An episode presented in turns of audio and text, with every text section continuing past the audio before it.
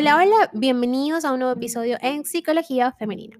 Para quienes son nuevos por acá, mi nombre es Isneikar Blanco, soy psicólogo clínico y me especializo en la atención a mujeres, trabajando lo que es el empoderamiento, el crecimiento personal y la autogestión emocional. Y el día de hoy vengo a hablarles sobre las traiciones familiares, esa herida que más duele.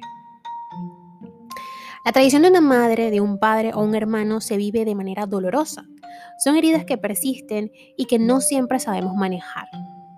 Las tradiciones familiares son en buena parte de los casos el sustrato de muchos traumas.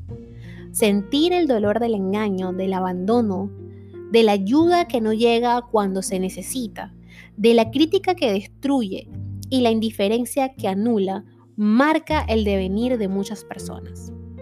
De algún modo es como si estas decepciones trazadas en el seno familiar generan un tipo de sufrimiento diferente a cualquier otro. A lo largo de nuestro ciclo vital hemos experimentado más de una tradición con gran probabilidad. Amigos, compañeros de trabajo y hasta parejas. Ese tipo de faltas morales y de asaltos emocionales a la confianza son dinámicas que más o menos sabemos lidiar y hasta asumimos que sucedan de vez en cuando. Ahora bien, cuando esa herida a la, lealtad llega de un padre, una madre, un hermano, la experiencia es distinta. Hay quien señala que las relaciones familiares están sobrevaloradas. Y tal vez sea así. No obstante, lo cierto es que el núcleo familiar no deja de ser nuestra primera red de apoyo y el suelo sobre el que aprendemos a ponernos de pie. Si lo recibimos o si lo que recibimos, mejor dicho, son golpes y desaires, lo queramos o no, nos costará un poco más caminar con resolución y seguridad el día de mañana. Hay una frase de William Shakespeare que quisiera compartirles y es que dice, hay puñales en las sonrisas de las personas y cuanto más cercanos son, más sangrientos resultan.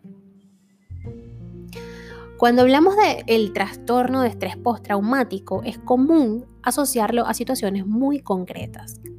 La muerte de alguien cercano de forma inesperada o violenta, padecer un asalto o una violación, vivir eventos como desastres naturales, secuestros, experiencias violentas.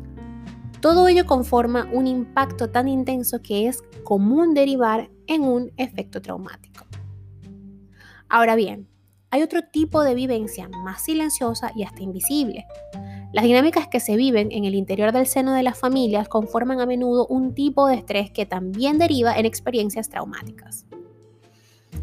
Pensemos en el niño que es abandonado por un padre o una madre a quien no vuelve a ver más.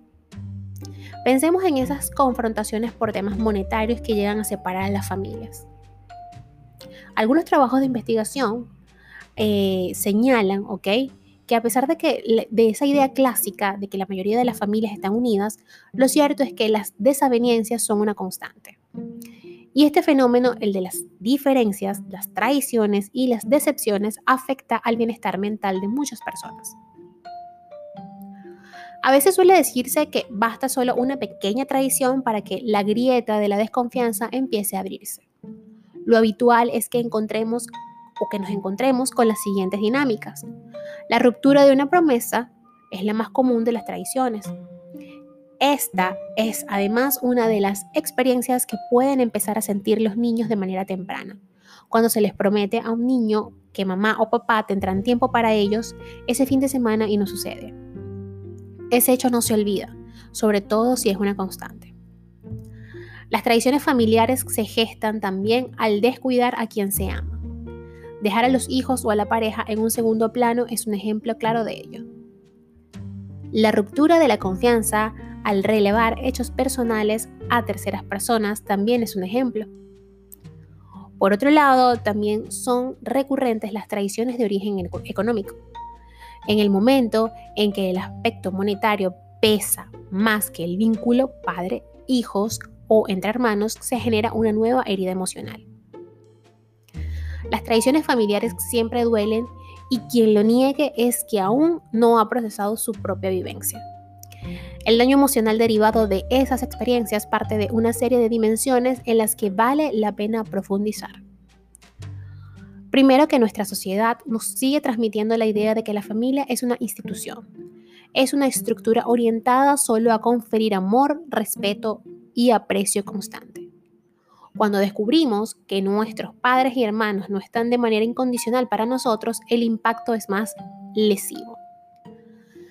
Por otro lado, también tenemos una historia compartida con esas figuras. Hemos crecido con esas personas y lo queramos o no, conforman parte de lo que somos. Cuando aparece una tradición familiar, es como si una parte de nosotras se derrumbara también. En muchos casos nos encontramos con relaciones familiares con una elevada dependencia mutua.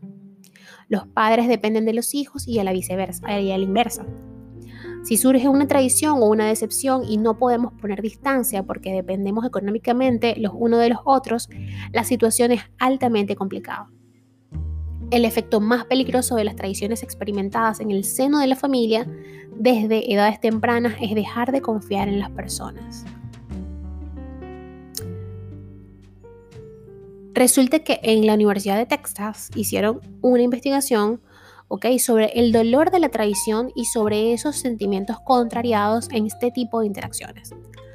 A veces el dolor por esa vivencia termina sanando, pero en la mayor parte de las ocasiones la traición familiar prevalece en la memoria. En estas situaciones es bueno reflexionar en una serie de ideas. La primera es que es prioritario sanar ese trauma en especial si el dolor de las traiciones es una constante desde la infancia. Quien se ha habituado desde niño al peso de la traición deja pronto de confiar en los demás, y esto es algo que debemos atender por nuestro bienestar y por nuestro equilibrio. Por otro lado, es importante practicar un tipo muy concreto de perdón, ese en el que uno renuncia a seguir guardando rencor, resentimiento o incluso odio. Desprenderse de esas emociones adversas libera y deja espacio a la sanación. Si una vez alcanzada esa paz interna, uno desea perdonar a la familia, ya es una elección personal. Sin embargo, es más decisivo trabajar nuestro bienestar emocional liberando la carga de la inquina, el despecho y la desafección. Hay hechos que no podrán olvidarse, pero es esencial aprender a vivir con ellos sin que duelan avanzando hacia el futuro con o sin la presencia de nuestra familia.